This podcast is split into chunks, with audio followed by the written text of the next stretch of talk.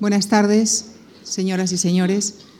Permítanme, en primer lugar, saludar mm, no solo a los que están presentes en esta sala y que tendrán la oportunidad de, ver y oír en directo la conferencia de hoy, sino también permítanme extender este cariñoso saludo y nuestro agradecimiento, por supuesto, a los que seguirán esta conferencia en el salón complementario que hemos habilitado, así como desde nuestra cafetería.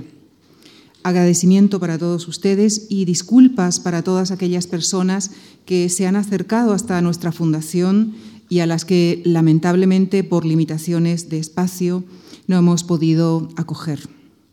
Su presencia, su seguimiento a nuestras actividades son de verdad un, aliciente para nuestro trabajo. Muchísimas gracias. Bien, y en este ciclo que estamos dedicando a las cruzadas, hemos querido dedicar las dos conferencias de esta semana a dos protagonistas, a dos símbolos, a dos mitos de los dos mundos, de los dos modelos de civilización enfrentados en el fenómeno cruzado que estamos analizando. El próximo jueves, José Luis Corral nos llevará hasta Ricardo Corazón de León y esta tarde la investigadora Mercedes García Arenal, a quien damos nuestra bienvenida y expresamos nuestro agradecimiento por haber aceptado nuestra invitación, nos retratará a Saladino. Mercedes García Arenal es profesora de investigación en el Centro de Ciencias Humanas y Sociales del Consejo Superior de Investigaciones Científicas, historiadora del Islam, investiga también en los territorios fronterizos entre el Islam y la cristiandad, así como en las minorías étnico-religiosas en ambos territorios. Es autora de un gran número de artículos publicados en revistas especializadas. Su último libro, escrito con Fernando Rodríguez Mediano, es Un Oriente Español, Los Moriscos y el Sacromonte en tiempos de contrarreforma. Saladino. Saladino, sultán de Egipto y de Siria, conquistó Jerusalén en el año 1187 si bien fue una figura discutida en su tiempo, su silueta se proyecta hasta el presente, mitificado en causas islámicas contemporáneas. Señoras y señores, les dejo con Mercedes García Arenal para que nos dé las claves para entender la carismática figura de Saladino. Muchísimas gracias.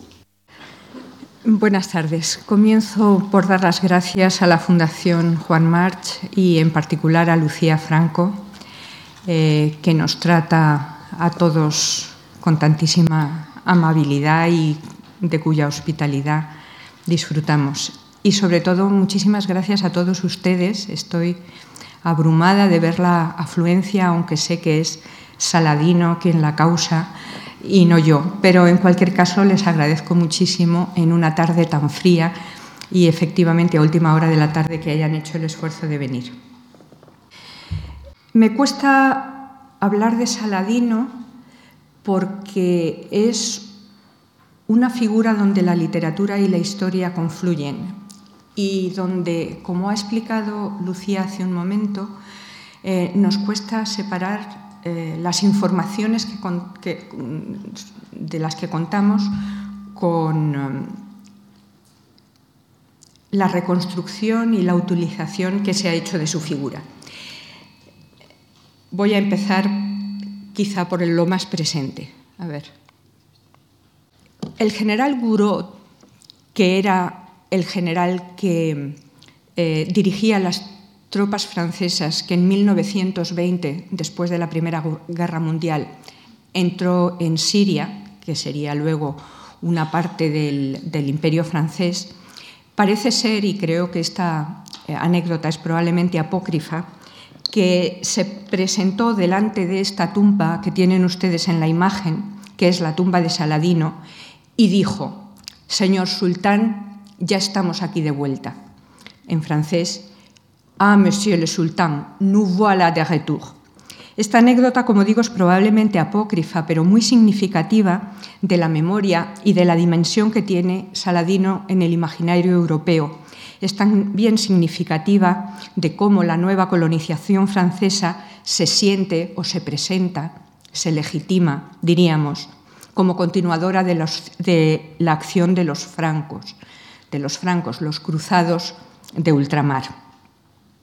Esta tumba que ustedes ven, esta doble tumba que está ahí todavía hoy, esperemos, si los acontecimientos terribles de Siria no lo han perjudicado, esa doble tumba tiene a la derecha la tumba donde eh, reposan los restos de Saladino, una tumba de madera mm, contemporánea a, su muerte, pero muy arreglada, y al lado una tumba vacía que eh, construyó Abdulhamid II, el último sultán otomano y que la construyó cuando el Imperio Otomano, él es el último, el último, daba las últimas boqueadas, acosado precisamente de resultas de la Primera Guerra Mundial por Inglaterra y Francia por un lado y Rusia por otro. Esto quiere decir que ya en tiempo de Abdul Hamid, eh, en estos años 20, eh, Saladino eh, se convierte en un símbolo de el triunfo o de la victoria de los musulmanes sobre Occidente en tiempos en que ese triunfo eh, ha, dejado de, ha, dejado de, ser posible. Hasta tal punto que fue reivindicado también como predecesor y como modelo por eh, Gamal Abdel Nasser, el presidente de Egipto, e incluso por, Saddam Hussein, que había nacido como eh, Saladino en Tikrit, en Takrit, y se convirtió en una figura de enorme relevancia en la época del nacionalismo árabe y de lucha contra el Estado de Israel, que para la mayoría de la opinión pública de Oriente Medio es un nuevo Estado cruzado, un nuevo reino de Jerusalén cruzado. Para Nasser, para Saddam Hussein, antes de que se convirtiera en el dictador terrible que acabó siendo, para los líderes, pero también para los habitantes de Oriente Medio, Saladino es un héroe que fue capaz de derrotar a Occidente y unificar bajo un único mando las tierras islámicas desde el norte de Siria hasta el Yemen, incluido Egipto. Siria, digo, la denominación eh, antigua de Siria, que implica Siria, Palestina, Líbano y parte de Jordania.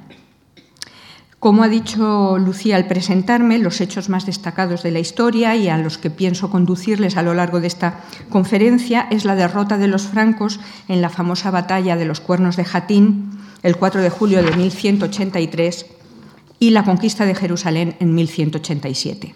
Les he hablado de por qué Saladino tiene una importancia tan enorme en el imaginario musulmán permítanme que me detenga un momento en esta estatua que hay en Damasco.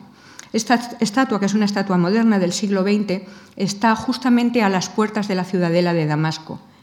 Eh, una ciudadela que tiene, como ven, una imagen eh, guerrera y poderosa enorme. Eh, es una estatua que yo considero mm, artísticamente espeluznante, pero que tiene una fuerza enorme y una presencia que nos cuesta calcular en una ciudad donde no hay estatuas, en una ciudad donde no hay plazas, ni estatuas, ni bustos de figuras públicas. Está Saladino ahí eh, a su caballo, a su lado abajo eh, tiene a un eh, combatiente de infantería, ven en la sombra a un sufi, es decir, a un personaje religioso, y si veíamos la foto por atrás, se ve la silueta, está Guido de Lusignan y Reinaldo de Chatillon. No sabemos nada de cómo era Saladino. Todo esto eh, son reconstrucciones eh, eh, como esta, por ejemplo, que es un retrato, un retrato, una reconstrucción renacentista hecha a petición de un príncipe toscano en pleno Renacimiento. Pero es que el segundo punto que les quiero explicar o exponer es que también Saladino ha tenido una importancia enorme en la literatura y en el imaginario occidental. Por ejemplo, Saladino figura destacadamente en la Divina Comedia de Dante, que le pone en el limbo con Sócrates, Aristóteles, Homero y Ovidio. El conde Lucanor, por ejemplo, en los capítulos 25 y 50 de su libro, describe el cautiverio de un noble cristiano que además se enamora de una mujer casada, etcétera, a quien Saladino no solo trata con cortesía ejemplar, sino que amonesta y con su buen ejemplo consigue llegar, llevar por el buen camino. Es muy interesante su aparición en el, el, en el Decamerón de Boccaccio, en un relato llamado de los tres anillos, que les cuento muy brevemente. El, relato de los tres anillos tiene que ver con un rey que tiene un anillo y que tiene tres hijos y que les dice que cuando él muera le va a dar el anillo al hijo que quiere que le suceda porque considerará que será el mejor hijo para sucederle. Em, eh, pasan los tiempos, los tres hijos crecen y crecen en virtudes y en valores y entonces el rey hace hacer otros dos anillos exactamente iguales que el eh, original. Y cuando mueren le da los tres anillos le da uno de cada anillo antes de morir a cada uno de los hijos, que le dicen, pero ¿y esto? Y él dice, no, es que los tres, los tres sois igualmente dignos de ser tenidos en cuenta. Esto tiene que ver con una imagen de Saladino que tiene que ver con la tolerancia, con su tolerancia religiosa y con, y con una visión, digamos, filosófica que eh, pone la la, razón filosófica por encima de la religión y que de alguna manera viene a significar que las tres leyes religiosas pueden ser equivalentes en la verdad. Esto es una recreación de Saladino que tiene el interés de que luego fue retomado por Voltaire y por otros librepensadores. Es decir, que Occidente ha hecho de Saladino una figura doble, filosófico, casi escéptico o neoestoico, eh, tolerante y eh, si en algo confluyen tanto la visión islámica como la occidental es en que era un caballero, es decir, que tenía todo el etos eh, mm, medieval del caballero. Ese, ese, etos se apoya en un respeto a la palabra dada y a los pactos, en la generosidad. Hay múltiples anécdotas en todo tipo de fuentes de cómo Saladino desdeñó las riquezas y fue extraordinariamente pródigo. Algunas veces sus partidarios en particular le critican de esto, ¿no? que dejará a las damas cruzadas irse con sus joyas y tal y cual. Parece que no tenía realmente eh, interés propio en las riquezas, en no ensañarse a pesar del triunfo con los vencidos, el proteger a los débiles y especialmente a las damas, cualquiera que fuera su religión, el ser llano y justo con los que eran menos que él. Las fuentes, tanto las árabes como francas, describen a un personaje extraordinariamente carismático, capaz de galvanizar con su mera presencia a sus tropas y producir en la gente que le rodeaba fuertes sentimientos de lealtad. En las fuentes islámicas, además, se construye con todos los ingredientes del soberano ideal.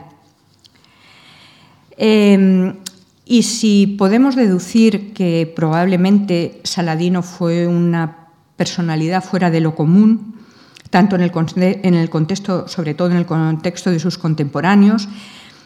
También es interesante cómo la posteridad le ha aceptado y representado como tal. Es muy interesante Saladino como un ejemplo de la construcción literaria de la historia. Sus contemporáneos musulmanes, como digo, lo han emparentado con las figuras míticas del Islam, los profetas, los primeros califas, algo que nos ilustra sobre el linaje en el que Saladino quiso situar sus acciones políticas, su poder y el significado de las elecciones realizadas.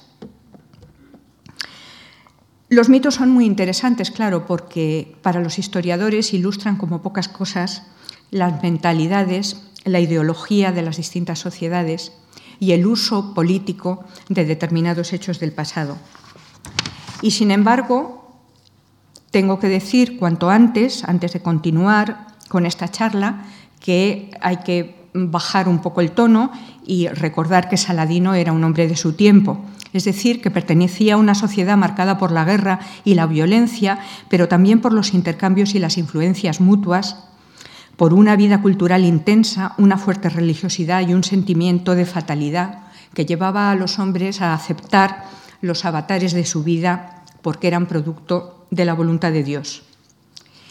Saladino pertenecía, como en todas las sociedades, como eran todas las sociedades medievales, a una sociedad profundamente desigual, inigualitaria, que daba por supuesto que los hombres y las mujeres, los amos y los esclavos, los musulmanes y los no musulmanes, podríamos decir los cristianos y los no cristianos, depende del lado. Los ricos y los pobres no tenían en absoluto, era algo obvio, ni los mismos derechos ni los mismos deberes. Un medio marcado por la coexistencia de culturas diversas que se reflejan en el caso de Saladino, incluso de él, e incluso en el nombre que él tiene y que sus hermanos recibieron de sus padres, él y sus hermanos. Es decir, Saladino, Salahaddin Yusuf ibn Ayub, tiene un nombre árabe, pero sus hermanos tenían nombres persas como Turan Shah o Shahan Shah y otros nombres turcos como Buri o Turtegin. Em, se me ha olvidado decirles, pero está en la mente de todos ustedes, que en el día de hoy sería probablemente imposible encontrar un personaje musulmán que recibiera la atención de Hollywood o la atención americana en un aspecto positivo. Aquí tienen ustedes a Saladino, imponente, en la famosa película de Ridley Scott, que quizá ustedes hayan visto, llamado El Reino de los Cielos.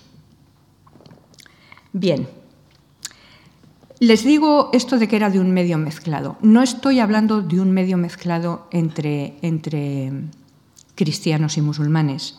Estoy hablando de otro tipo de frontera, porque Saladino, a pesar de lo que les he dicho al principio y hasta qué punto se ha convertido en un personaje simbólico para el imaginario árabe, musulmán y árabe, él no era árabe, como saben ustedes, era un kurdo eh, nacido en Tikrit y criado en el medio de los pequeños principados turcos de las fronteras del imperio bizantino, de aquel que habían salido los selyúcidas que el otro día nos mencionó Carlos, pero que ahora les voy a decir un par de palabras más. Es decir, que su mundo de culturas diversas se producía en la confluencia de turcos, persas, árabes y también bizantinos. Hacía como un siglo más o menos en que los turcomanos, tribus nómadas de turcos, recién o recientemente convertidos al Islam se habían presentado en las fronteras de Asia Central y en Anatolia, presionando sobre las fronteras del Imperio bizantino y enrolándose como tropas de ejército para un imperio árabe que se desgajaba en pedazos. De una manera muy tosca y que les ruego que no tomen al pie de la letra, podríamos decir que estos turcomanos son en cierto modo, el equivalente a las tribus bárbaras del Imperio Romano. Fueron eh, reclutados como soldados de ejército, pero también en eh, Anatolia fueron creando pequeños reinos que negociaban o se tallaban un lugar con el imperio bizantino e incluso establecieron alianzas matrimoniales con algunos de ellos. El principal de todos estos es el reino de los selyúcidas, pero em, el padre de Saladino, Ayub, fue comandante de ejército. Eh, esto no sé si lo ven bien. Esto no sé si lo ven bien, pero a ver si se lo consigo marcar. Eh, ahí aparece lo que queda del imperio bizantino. ¿Con esto lo marco? Es que no se queda encendido. Miren eh, en lo que ahora es Turquía, ven el imperio bizantino y luego el reino de los selyúcidas, ¿no? o selyukíes, y luego Persia. Entonces, este mapa que les he puesto ya presenta el imperio ayubí, es decir, de los descendientes de Saladino, y es un imperio muy grande que, como digo, empezó en Egipto, digo, en, el norte de Siria y ocupa Egipto y toda la costa del Mar Rojo hasta el Yemen. Pero em, la familia de Saladino trabajaba como militar al servicio de Sengi. Ahí pone Sengid, es decir, la dinastía Sengi, que eran Atabegs, señores de Mosul y de Alepo. que está ahí arriba en el rinconcito. Eh, Saladino, el padre de Saladino, Ayub, es em, em, comandante del ejército de Sengi. Sengi conquista el reino cruzado de Edesa y de Antioquía, que están ahí arriba, si ven los nombres, al norte de Siria. Y su sustituto, em, el que le sucedió fue su hijo, otra figura importantísima llamada Nureddin. Eh, Nureddin em, fue probablemente el primer em, gobernante islámico que reaccionó ante la incursión de los cruzados y que empezó un avance hacia el sur. Un avance hacia el sur producido por la llamada de los fatimíes del Cairo. El otro día les explicaba eh, el profesor Ayala que este avance de los turcos tiene lugar en un momento en que el imperio islámico está en descomposición y que está dividido en dos sectores. El sector eh, suní, que sigue siendo el resto del califato abasí de Bagdad, y el sector chií o chiita, que es el califato fatimí del Cairo. No me voy a meter ahora, porque tenemos mucho material por delante, en cuáles son las eh, diferencias entre los suníes y los chiíes. Eh, Saladino, como todos los turcos, era suní. La principal diferencia que nos interesa ahora recordar es que es una ruptura la que se produce entre suníes y chiíes, producto en principio, seguido luego por cuestiones doctrinales, producida por la idea de quién debía de ser el sucesor del profeta Mahoma en la dirección, en la jefatura de los creyentes.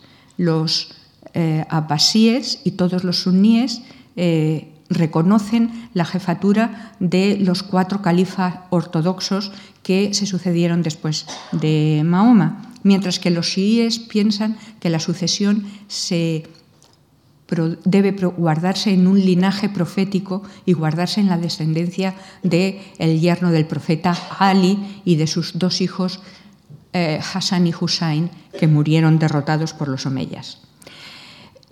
Esto, digamos que es una nota en este momento marginal, pero no tan marginal, porque dentro de un rato les voy a decir que, por supuesto, un, digamos, sargento turco, que es lo que iba a ser Saladino, tendría luego muchas dificultades para legitimar su reivindicación de califa general de todo el mundo islámico. Y de ahí que tuviera que hacer toda esta propaganda de la que les he hablado al principio, de soberano ideal cuyo linaje se entronca con los primeros profetas y su nombre, José, José hijo de Job, fue utilizado para ello, también su linaje de Salomón y su reconquista del territorio de Salomón, su defensa de la sunna frente a la shia y, al final, la reconquista de Jerusalén.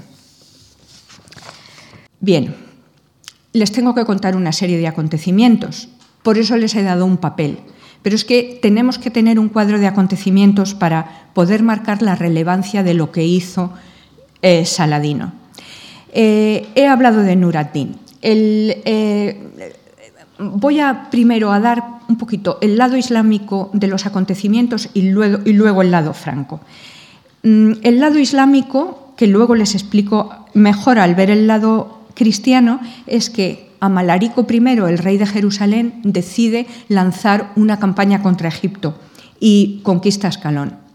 Y los fatimíes del Cairo, viendo que se le vienen encima los cruzados en un momento de gran decadencia de la dinastía, piden eh, ayuda a esos que están al norte de Siria, que son turcos y que son los únicos que con la conquista de Edesa y Antioquía han sido capaces de detener a los cruzados. Entonces, Nur ad-Din avanza eh, em, tengan ustedes en cuenta que no solo conquistaron Ascalón, sino que en 1163 pusieron sitio, sitiaron los cruzados a la ciudad del Cairo. Esto, esto, era, esto eran verdaderamente palabras mayores.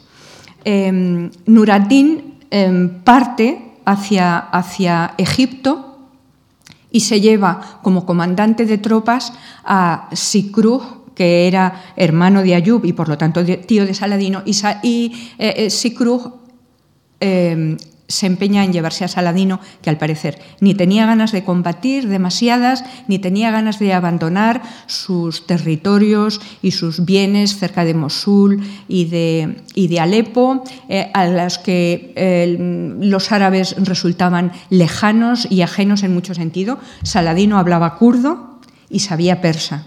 Y parece ser que tardó en aprender árabe, tardó en aprender árabe y lo aprendió más tarde eh, durante toda esta estancia eh, en Egipto de la que les voy a hablar.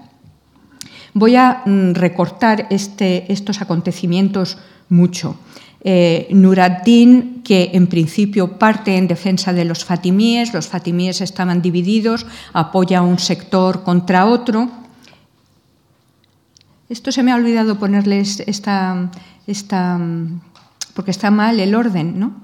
Pero lo que sí quería decirles es que, bueno, se lo explico luego. Em, esta es una mm, ilustración de una crónica franca. Eh, en ella se muestra al ejército turco a la izquierda con sus turbantes que partieron a defender a los fatimíes y en particular a una facción de los fatimíes encabezada por un visir llamado Shawar. Una de las cosas que las algunas crónicas árabes tienen en contra de Saladino es que Saladino mató a Shawar, porque Shawar cuando vio que los turcos venían y que mm, ocupaban el Cairo y que el último sultán ah, eh, Fatimí era un niño, dijo, pues he saltado de la sartén al fuego y llamó a Malarico y le dijo a Malarico, pactemos. Y entonces Saladino, como ven ustedes aquí, con gran saña y con su alfanje turco, se lo mató. Lo mató y muy poco después em, murió el último sultán Fatimí y Saladino se coronó al tiempo de la muerte de Nur ad-Din. Eh, Saladino tomó el papel de sultán de Egipto y puso su, se puso bajo la, soberanía de la Sunna y del califato eh, abbasí, en defensa de la Sunna.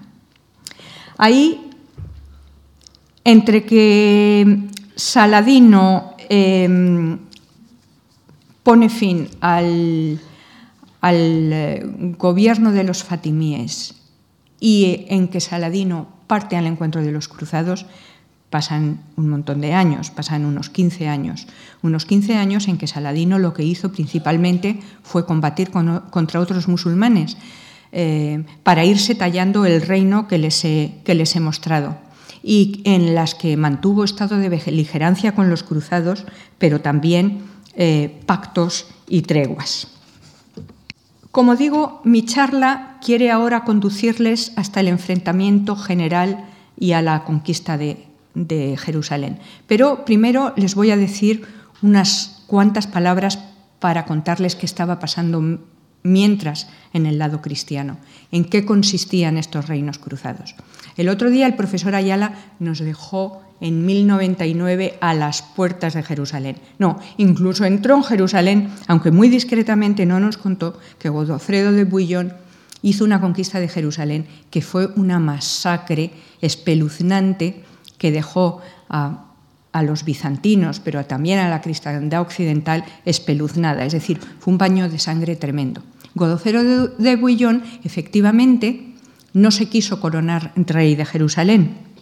Murió en 1011, pero su hermano Balduino I, que no era tan escrupuloso, no se quería eh, eh, gobernar, eh, coronar rey de Jerusalén, como dijo el otro día el profesor Ayala, porque consideraban que aquello era un territorio que debía ser una teocracia bajo gobierno mm, papal.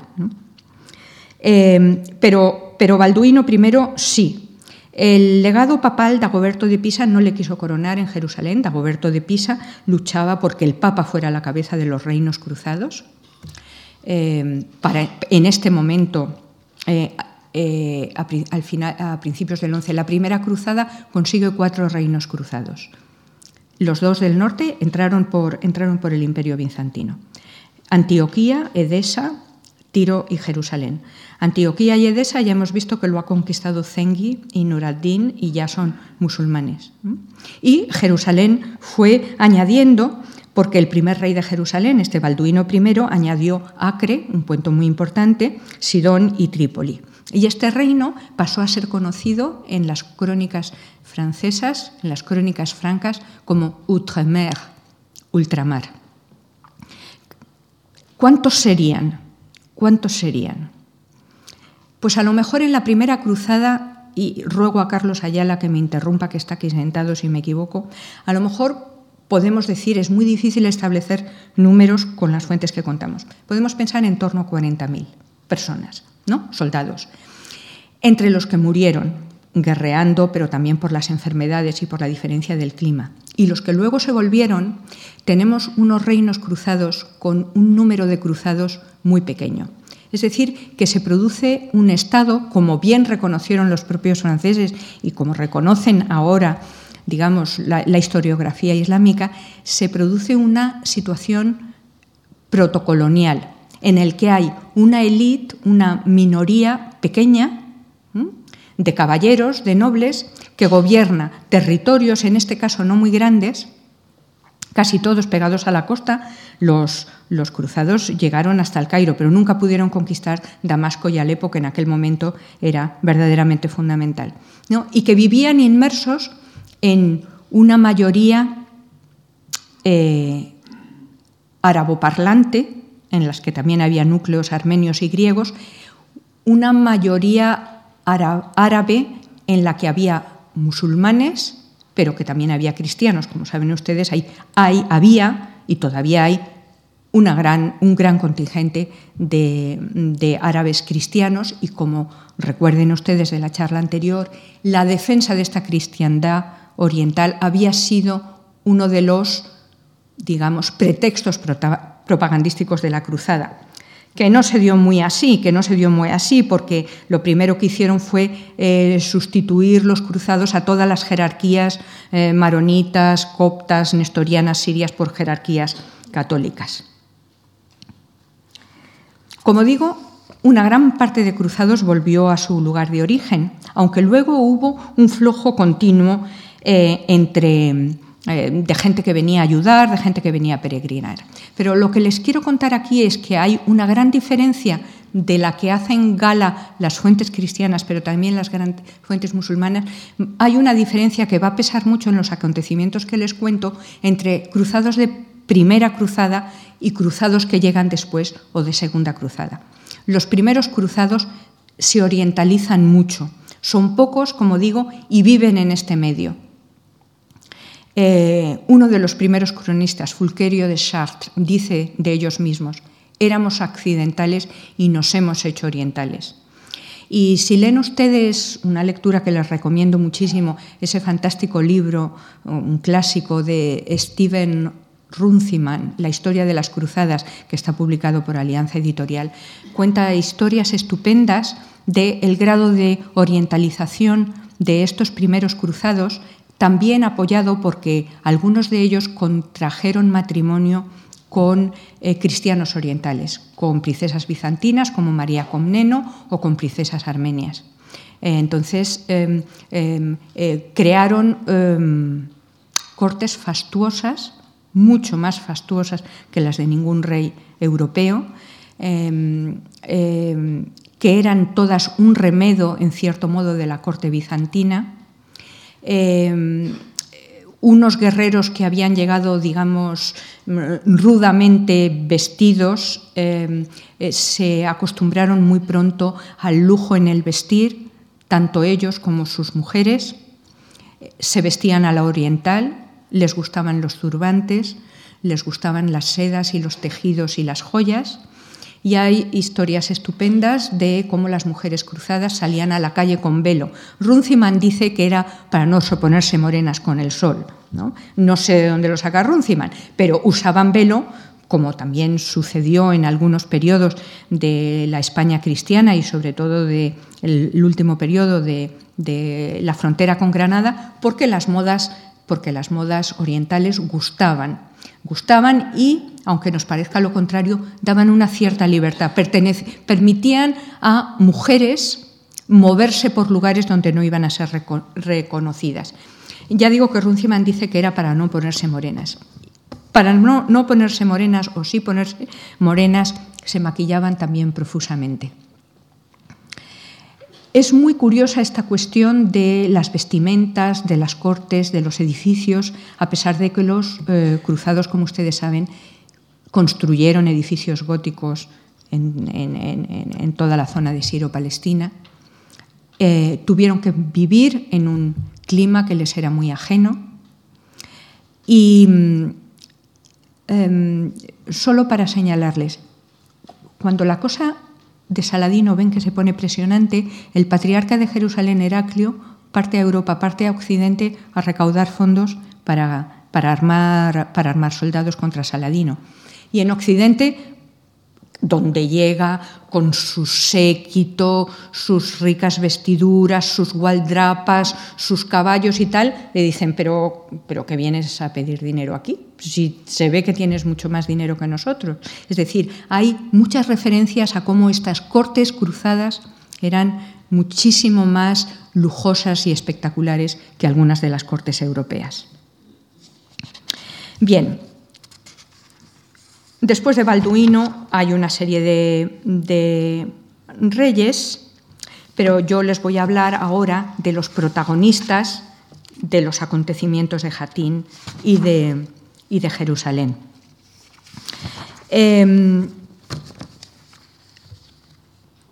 hay varios y como digo, en los papelitos que les he dado están para que luego cuando vayan a casa eh, les sea más fácil eh, reconstruir todos estos nombres y estas fechas. El rey de Jerusalén, cuando Saladino empieza eh, su verdadera acción, es Amalarico o Amorí I, que vivió entre 1136 y 1114. estaba casado con Inés de, o Añés de Courtenay, que era hijo de Joscelino de Edesa, que se había quedado sin reino. En primeras nupcias con Inés de Courtenay y en segunda con María Comneno, que era hija del emperador, nieta del emperador bizantino Manuel Comneno.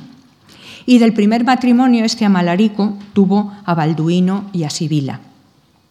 Amalarico fue el que amplió el reino de Jerusalén guerreando y el que conquistó Ascalón y se presentó hasta en, eh, el Egipto fatimí, en el Cairo, produciendo de rebote la reacción de los fatimíes que llamaron en su ayuda a este reino turco del norte de Siria, de Sengi y nur ad-Din. A Malarico o a Morí le sucedió Balduino IV, rey de Jerusalén también, hijo de Amalarico y de Inés de Courtenay. Subió al, al trono con 13 años. Este personaje es un personaje verdaderamente eh, eh, de un valor literario y cinematográfico increíble. Él estaba, eh, él era, estaba educado, tenía como preceptor a Guillermo de Tiro, el arzobispo, que fue quien escribió una de las más importantes crónicas de las cruzadas. Pues bien, Guillermo de Tiro, no estoy avanzando bien, voy al contrario. Perdonen un segundo.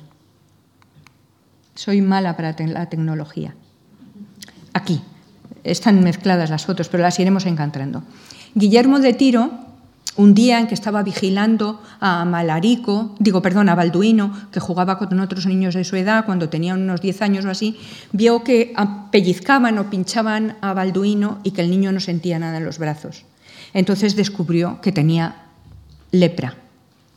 Eh, y es también interesante, aunque sea anecdótico, que una vez supieron que tenía lepra, llamaron a un médico musulmán, un Abu Sulaimán, que cuidó de Balduino hasta su muerte y que la lepra es incurable, pero que de alguna manera le consiguió mantener en un estado mm, de vida mm, relativamente decente durante unos años. Eh, y que además le enseñó otras cosas, como sucedía entonces con los médicos y preceptores. Era gente que vivía, eh, uno tenía un médico que formaba parte de la familia de uno. ¿no? Parece que este Abu Sulaimán enseñó a Balduino a montar a caballo. Em, le detectaron la lepra, Pero su padre murió y él subió al trono, leproso, a los 13 años y comenzó su reinado bajo la regencia de Raimundo III de Trípoli, que también era un cruzado de la primera cruzada, quien fue el regente y organizó el matrimonio de Sibila, la hermana de Balduino, con Guillermo de Monferrato. Guillermo de Monferrato murió un año después y dijo a Sibila embarazada. Tienen ustedes que perdonarme, pero he visto después leyendo que les he puesto ahí que Balduino V era hijo de Balduino IV, pero no, porque el pobre Balduino IV, que era leproso, nunca se casó ni tuvo hijos. Es hijo de Sibila y este Guillermo de Monferrato, que murió enseguida. A su muerte, Balduino casó a su hermana Sibila, ya viuda, con Guido de Lusignan, que acababa de llegar, y lo hizo contra el parecer de Raimundo de Trípoli. Porque Raimundo de Trípoli, como les digo, pertenecía a estas familias de antiguos cruzados y con los Ibelín, la familia de Ibelín, pertenecían a un grupo de nobles cruzados que había aprendido a tener una cierta, probablemente llamarle convivencia es demasiado, pero eh, había llegado a unos pactos y a un status quo con el medio musulmán circundante y al que le resultaban muy ajenos los nuevos cruzados que llegaban con afán de recaudar cuanto antes eh, mm, dineros y, territorios. Es decir, que Reinaldo de, Trípoli estaba muy en contra del matrimonio de esta eh, Sibila eh, con Guido de Lusignan y estaba en cambio aliado con Balián de Ibelín, señor de Ramala, Balián de Ibelín, que estaba casado con María Comnena, viuda de Amalarico. Esto es complicadísimo. Como verán ustedes, lo que yo quiero que ustedes saquen, aparte de que probablemente han visto o bien la serie de las cruzadas de la BBC, que es fabulosa, o han visto El reino de este mundo, y ustedes se acuerdan del rey leproso, que efectivamente, a ver si lo tengo aquí en la foto, Efectivamente, dicen las crónicas que eh, él combatió y combatió duramente, que iba con una, con una eh, careta, con una máscara de plata, y ustedes eh, recordarán a, Balduino IV, quien puede olvidar esta historia tremenda del rey leproso, de su hermana Sibila, de su madre Inés de Courtenay, que no cejaba de tejer alianzas y desalianzas que se hacían como sucedía entonces y como sucedía sobre todo en los aledaños del Imperio bizantino por medios de matrimonios, pues bien, María Comnena, después de morir al Malarico I, que era con la que había estado casado, se casa con este Balián de Ibelín. Y Balián de Ibelín y su hermano Balduino de Ibelín son nombres fabulosos, son nombres de novela de caballerías. Apoyan el partido de Raimundo de Trípoli frente al de Guido de Lusignan. Todo esto tenemos que tenerlo un poquito en cuenta, aunque parecen demasiados nombres, pero es que esto es lo que demuestra las diferentes actitudes cruzadas frente al entorno musulmán y los diferentes partidos que dividen a los cruzados y que de alguna manera explican los acontecimientos que les voy a contar. Eh, eh, Balduino IV eh, muere en, mil, en 1185 aunque, como les digo, había guerreado.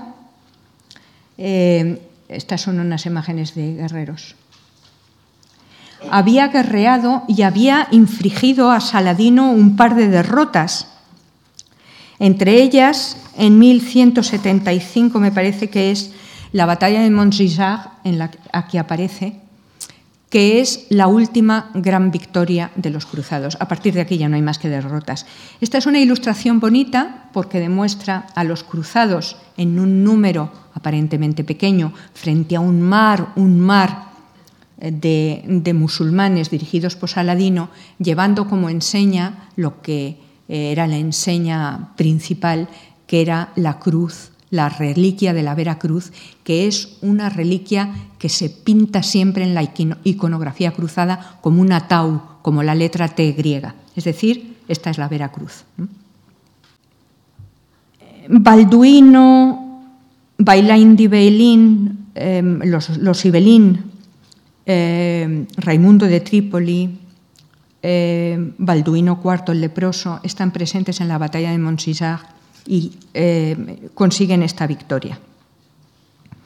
Pero Balduino muere pronto y en su lugar nombran a Balduino V, que es un niño pequeño, el hijo de su hermana Sibila y de Guido de Monferrato, y Raimundo de Trípoli, que se había retirado cuando Guido de Lusignan eh, se casa con Sibila, vuelve a la regencia. Pero es una regencia que ocupa muy poco tiempo, porque eh, Sibila se las maneja para coronar a su marido Guido de Lusignan como rey de Jerusalén.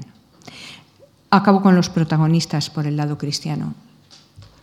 Aparte de lo que podemos llamar el partido de la corte, estos Ibelín y Raimundo de Trípoli, están los recién llegados, los digamos los aventureros, los bucaneros, los que han venido a sacar eh, partido, generalmente miembros segundones de familias nobles europeas que no tienen cabida o, tierras en su propia patria, y además de Guido de Lusignan, el gran protagonista y, digamos, el malo, el malo en las crónicas, tanto cristianas como musulmanas, es el famoso Reinaldo de Chatillon.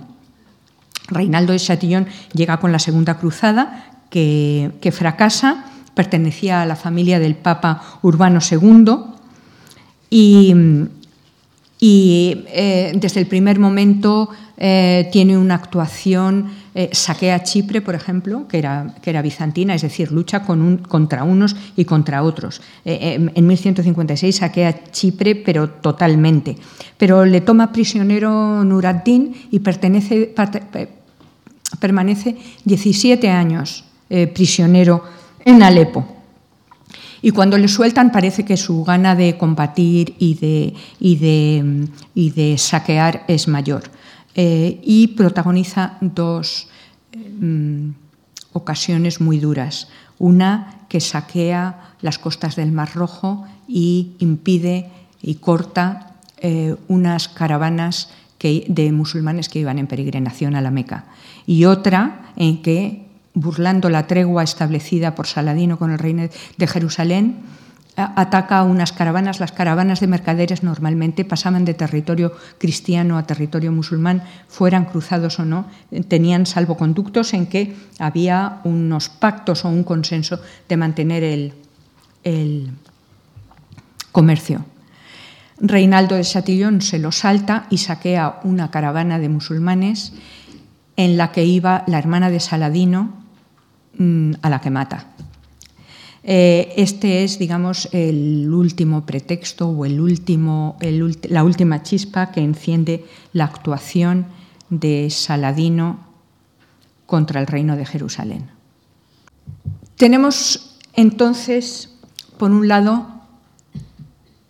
no me va a dar tiempo, eh, les quiero contar unas cosas muy breves. Es que tenemos por un lado a Saladino, que está construyendo se está construyendo un reino que no ha luchado hasta este momento casi más que contra musulmanes, que tiene muy difícil porque es un militar turco que no es ni de familia noble ni renombrada, de hacerse reconocer en la zona eh, de Siro-Palestina como digno heredero de los califas y de reclamar lo que reclama, también con un cierto aliento mesiánico, la unión de toda la umma, es decir, de todos los musulmanes, bajo su poder. Una persona aparentemente muy poco religiosa hasta entonces y muy poco deseosa de riqueza personal. Eh, cae enfermo, extraordinariamente enfermo, le dan por muerto, estuvo un año enfermo y parece, las crónicas dicen que esa enfermedad le produjo una especie de conversión religiosa. El caso es que, sea por convicción religiosa, sea porque mataron a su hermana, sea porque realmente lo necesitaba como elemento legitimador de su poder, es entonces cuando eh, Saladino empieza a predicar el yihad, la guerra santa contra los cruzados.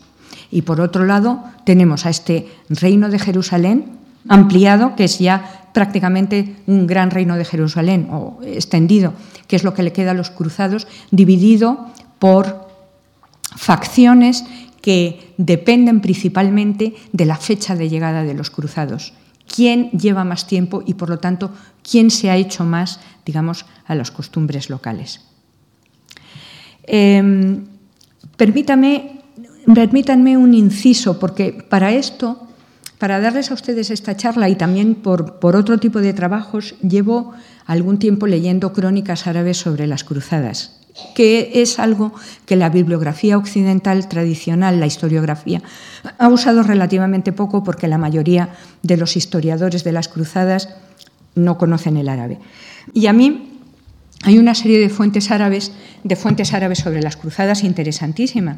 La más interesante de todas, en mi opinión, o por lo menos la más conocida, es la escrita por un contemporáneo de Saladino, que fue embajador suyo y que vivió en la corte de Damasco, que se llama Usama ben Munkid. Usama como Usama, el Usama que conocemos bien, pero es un nombre árabe no totalmente infrecuente.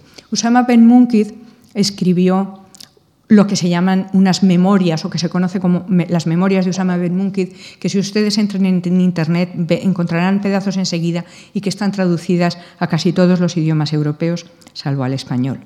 Usama ben Munkid escribe unas memorias, pero escribe también su libro es un libro de un género que los musulmanes llaman adab, bellas letras, que están hechos para entretener y divertir. Y mm, introduce en su narración, en la narración de sus viajes, de sus embajadas con los cruzados, de sus contactos con los cruzados, de las visitas de embajadores cruzados a Jerusalén, introduce una serie de anécdotas, probablemente completamente falsas o literarias, pero que demuestran mucho de cómo en el lado musulmán y en el lado de Saladino veían a los cruzados. Eh, están descritos prácticamente como animales, es decir, son gente a las que se reconoce un gran ardor guerrero y muy buenos guerreros, pero añade Usama Ben Munkid, como los animales de carga, pueden ser muy fuertes, muy resistentes y aguantar mucha carga, pero son animales al fin. Y en una serie de historias, y les voy a contar tan solo uno, eh, Usama Ben Munkid, pero hay muchas fuentes árabes al respecto, eh, quizá conozcan ustedes el libro de, Amin Ma'louf, Las cruzadas vistas por los árabes, que también proporciona materiales muy interesantes. Se muestra la profunda repulsión que causan estos personajes, que son tachados de muy sucios, pero no solo son muy sucios porque no se lavan y porque no se cambian apenas de ropa, sino porque tienen un factor ah, de polución, de eh, de contaminar los espacios sagrados de los musulmanes y en particular de Jerusalén. Les voy a contar una de las historias de Usama ben Munkid, que son casi todas muy divertidas. Usama ben Munkid cuenta que tenía un amigo eh, que tenía un hammam, es decir, un baño, en una localidad de Siria, y que una vez pasó un cruzado, un cruzado que tenía unas amistades o que tenía un contacto con el hombre del baño. Vio la puerta entreabierta y entró. Entró. Y el, hombre mm, amigo de Usama llevaba, como se suele llevar en los baños turcos o en el hammam, un taparrabos y él se lo quitó. Se lo quitó y se quedó muy pasmado de ver que estaba afeitado, es decir, que tenía el pubis afeitado. Entonces se quedó muy pasmado, pero le gustó y le dijo, ah, pues eh, qué buena idea, yo querría también que ir limpio y afeitado. Y entonces pues pidió a los funcionarios del baño que le afeitaran la zona de sus partes sexuales. No contento con esto, pues quedó muy satisfecho, hizo comentarios acerca de lo suavecito que estaba todo y lo limpio y dijo que también quería que afeitaran a Madame a su señora. Y ni corto ni perezoso salió, buscó a Madame y la trajo al baño para que también la, afeitaran el pubis. La historia es inverosímil desde muchos puntos de vista. Por ejemplo, un hammam nunca permite la entrada de hombres y mujeres al mismo tiempo. Hay hammams de hombres o hammams de mujeres, o cuando no hay suficiente hammam, se dedican unos días o unas horas del día a los hombres o a las mujeres. Pero lo que nos cuenta esta historia y muchísimas otras historias semejantes es que eran personajes para los musulmanes ridículos, toscos, sucios, con una cierta curiosidad ingenua, de una enorme tosquedad y totalmente incivilizados. Yo algunas veces leyendo estas crónicas me parece un poco leer aquellos estereotipos que quizás recuerden ustedes que en los tiempos famosos del imperialismo americano se decía de los americanos, recordarán ustedes, que son muy tontos, que son muy curiosos, que son muy simplones, que se ríen de todo, que son incivilizados, todos estos estereotipos que uno coloca contra un enemigo al que considera inferior y del que desea quitarse de alguna manera la espina de haber sido derrotado. Hay otras imágenes muy bonitas también. Hay pocas descripciones físicas, pero dicen a menudo las crónicas árabes, estos cruzados de ojos del mismo color que sus espadas, eh, eh, nuestros enemigos de ojos azules, cómo se les pone la piel de roja. Eh, recuerden ustedes que los cruzados eran casi todos francos franceses del norte, de la tierra d'Oil, ¿no? normandos, pues se pondrían coloradísimos y además llevaban aquellas pesadísimas, pesadísimas eh, armaduras, estarían congestionados. Y les choca muchísimo también que se afeiten la cara. Que se afeitan la cara, que lo encuentran horroroso, dice, porque además cuando es feísimo es el tiempo que pasa entre que se afeitan y se afeitan, ¿no? Los días en que les empiezas. Es, toda esta, esta sensación de los cruzados son sucios, ¿no? Eh, esta sensación de contaminación, de suciedad ritual, de estropear los santos lugares. Porque Jerusalén, para los musulmanes, es también una ciudad santa. Esto es, esto es, una imagen cristiana, esto es una iluminación de un manuscrito franco que pone a Jerusalén, como nos contaba el profesor Ayala el otro día, como el ónfalos, ¿no? como el ombligo del mundo, por eso es redondo, la ciudad, la ciudad celestial, la Jerusalén celeste. Lugar donde está, eh, está puesta mal, está hacia el este, ¿no? pero se ve muy bien como no sé manejar el asunto, pero si ven el triángulo de abajo, eh, la, em, cúpula de la roca, eh, donde estaba también el templo de Salomón y el Santo Sepulcro, y luego ven a ustedes ahí arriba los peregrinitos andando y unas em, murallas muy densas. Jerusalén es un lugar muy sagrado para los musulmanes también, y también es el lugar donde tendrá lugar el día del juicio. Em, es sagrado porque se supone o bueno, se supone, em, sobre, los, sobre los antiguos terrenos del templo de Salomón en el monte eh, Moria de Jerusalén, los musulmanes eh, construyeron dos de los edificios que tienen un mayor impacto en todo el, territorio musulmán y que son fuente de peregrinación absoluta, que son la mezquita de Al-Aqsa y la mezquita de la Roca. La mezquita de la Roca está construida sobre una roca sobre la cual, al parecer, eh, o creen los musulmanes, que, que Muhammad, que el profeta Mahoma, puso un pie para su ascensión a los cielos. Eh, Jerusalén es santo porque es el lugar de Abraham y por eso es un lugar santo para las tres religiones, principio y fin de la humanidad, es el fin a donde llegará, a Jerusalén, pero también porque es desde donde el, profeta Mahoma, llamado o conducido por el ángel Gabriel, hizo su ascensión a los cielos en un viaje que se llama el Mi'raj, que es eh, el que le permitió al profeta Mahoma visitar el más allá, visitar los cielos y los infiernos. Voy a terminar ya. Todo esto es para decir que los musulmanes y los cristianos compartían aquí un territorio de enorme contenido simbólico. La batalla de Montsisar, paso a la batalla de Jatín. Como les he contado, eh, las acciones de Reinaldo de Chatillon eh, producen una reacción, una reacción de Saladino y eh, se ve que la guerra es inevitable y mm, Saladino, eh, perdón, los francos deciden reunir todos sus ejércitos en Saforia, era un punto habitual en el cruce en las rutas de Galilea entre el litorán y Jerusalén, al sur del lago Tiberíades. Allí se reúnen porque tenían agua. Saladino intenta que salgan de allí y entonces ataca la fortaleza de, Tiberíades, que estaba defendida por la mujer de Raimundo III de Trípoli. Raimundo sabía que aquello era una trampa para que abandonaran Saforia y no se quiere mover. Pero eh, Gerardo de Ridefort, el maestre de la Orden del Temple, y Reinaldo de Chatillon dicen que hay que atacar.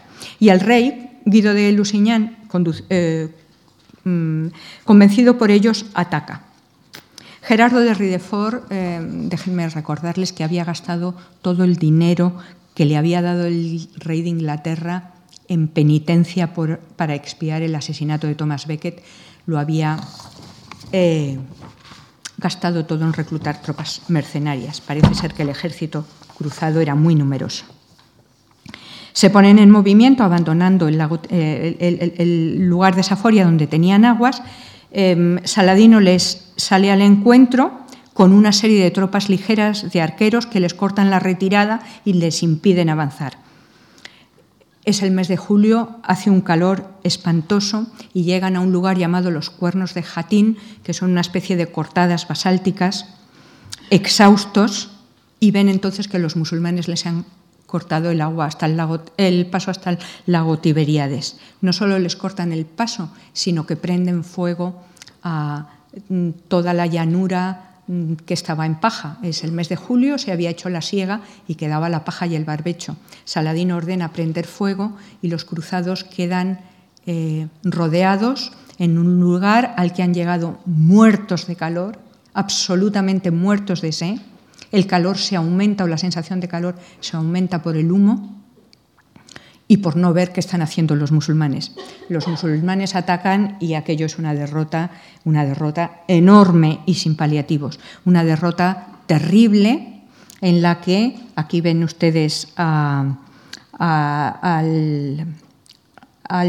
patriarca de nuevo con la Veracruz, los, los Saladino se hizo con la Veracruz y, y quedan eh, hechos prisioneros, aparte de una derrota absoluta, quedan hechos prisioneros de Saladino, Guido de Lusignan, Reinaldo de Chatillon, Guillermo de Montferrat y Onfredo de Torón. Eh, Saladino, en estas historias que nos cuentan de tanta cortesía, eh, bien, entonces la mujer de, Raimundo abandona la fortaleza de Tiberíades y Saladino la deja salir con todos sus bienes y todo su séquito. Y invita a la tienda a estas personalidades cruzadas que les acabo de decir. En Guido de Lusignan llega desmayándose, eh, realmente desmayándose de sé, eh, se sientan en torno a Saladino y Saladino le ofrece a Guido de Lusignan una copa de agua helada. Al parecer llevaba un baúl con con hielo o con nieve. ¿no? Le ofrece una copa de agua helada, Guido de Lusignan bebe y le pasa la copa a Reinaldo de Chatillon, que bebe también. Y entonces Saladino dice, se la has pasado tú. Es decir, esa copa de agua se la has dado tú. Eso quiere decir, no es mi huésped. El, gesto de hospitalidad lo he tenido contigo y no con Reinaldo de Chatillon. A Reinaldo de Chatillon eh, le corta la cabeza.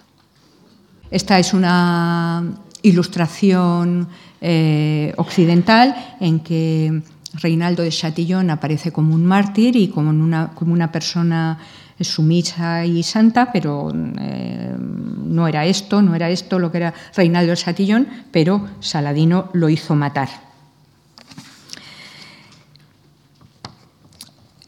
A partir de Jatín, Saladino tenía dos opciones, la costa o Jerusalén. Elige primero y muy acertadamente la costa. Y caen en sus manos y a toda velocidad, a una velocidad desconcertante, todos los puestos cruzados, Acre, Nazaret, Haifa, Cesarea, toda Galilea y toda Samaria. Y libera a alguno de sus prisioneros, como a Gerardo de Ridefort, a cambio de las fortalezas templarias de Gaza, y a Guido de Lusignan a cambio de Ascalón.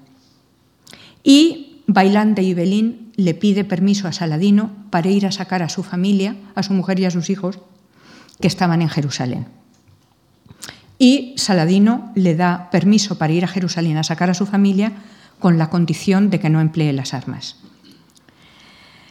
A todas estas todo el mundo se había reunido en Jerusalén. Y cuando digo todo el mundo, digo todos los cruzados y toda la población cristiana occidental del reino. Jerusalén tenía por entonces calculan las fuentes unas 10.000 personas y en este momento reúne a tres veces esas personas, unas 30.000. Cuando Balián entra, le piden por favor que no se vaya de allí. La defensa de Jerusalén la organizan Balián de Ibelín, Sibila y el patriarca Heraclio. Le piden que no se vaya y entonces Balián, estamos en, en un tiempo de caballeros, escribe a Saladino pidiéndole que le exonere de la palabra dada, es decir, que le permita retirar su palabra y quedarse a combatir en Jerusalén. Y Saladino se lo permite. Saladino, como, como les decía antes, era un caballero y le permite quedarse en Jerusalén. Eh, eh, y también le ofrece unas condiciones muy buenas de rendición. Dice, eh, la salida de todo el mundo, etcétera, etcétera. Pero los caballeros cruzados dicen que no pueden rendir la ciudad donde murió Cristo y que van a morir donde murió Cristo. Empieza el sitio, no me queda tiempo y entonces voy muy deprisa. los cristianos son derrotados, absolutamente derrotados, y piden otra vez capitulaciones. Saladino dice que ya se las ofreció una vez y que ahora no querían morir, pues que mueran. Pero de nuevo, su caballerosidad y por qué los cruzados amenazan con destruir absolutamente todos los santos lugares, Saladino ofrece unas condiciones por las cuales pide que le paguen de las riquezas que tienen en Jerusalén que paguen 10 dinares por hombre, 5 dinares por mujer, 2 por niño y les da 40 días para obtener las condiciones de pago. Y da permiso a los francos para llevarse sus bienes personales, salvo armas y caballos. Los que no pudieran pagar quedarían como esclavos. Y así se hizo a los 40 días. Los musulmanes tomaron la ciudad sin derramar sangre, pero se apoderaron de los, es decir, muy a diferencia de Godofredo de Bullón, eh, pero se apoderaron de los tesoros de las iglesias los que quedaban, porque muchos de ellos habían sido vendidos a precio de saldo para conseguir eh, dinero para el rescate de los caballeros. Los cristianos orientales, es decir, no los, los cristianos cruzados, sino los orientales, obtuvieron el permiso de quedarse en su sitio y de recuperar su estatus propio de habitante de país musulmán es decir, de dimíes, aquellos que han aceptado el pacto de la dimma, que quiere decir que pueden mantener su religión, sus autoridades comunales, su derecho eh, de familia, etcétera, etcétera, con tal de pagar un impuesto especial y admitir la soberanidad eh, del, del gobernante musulmán. Recuperaron el estatus que tenían antes, es decir, el estatus del, resto de los cristianos eh, en territorio musulmán, y se enriquecieron enormemente porque fueron ellos los que pudieron comprarles a los francos sus joyas y sus cosas para que los francos, es decir, los cruzados, pagaran su rescate. Eh, Saladino fue muy magnánimo con las mujeres de los caballeros, Dejó, por ejemplo, salir a María Comnena, mujer de Raimundo, con todos sus bienes, sus joyas, su oro, y a la reina Sibila lo mismo, e incluso permitió salir con todos sus bienes a la viuda de Reinaldo de Chatillon.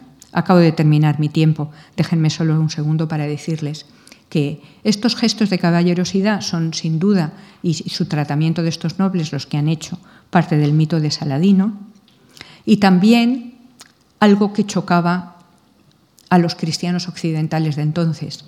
Los cristianos occidentales de entonces no tenían en sus territorios más que unos herejes a los que no trataban nada bien y a unos judíos a los que trataban peor, como les contó el otro día brevemente Carlos Ayala, según avanzaron los cruzados desde Francia hasta Tierra Santa, hasta Palestina, fueron saqueando y masacrando todas las comunidades de judíos que encontraban a su tiempo. De modo que esa esa imagen que a partir del Renacimiento, entre el Renacimiento y la Ilustración, se produce de un Saladino que es tolerante, probablemente está producida por lo chocante que le resultaba a los cristianos de entonces, un rey que admitía el libre ejercicio de otras religiones en sus territorios. Y nada más, muchas gracias.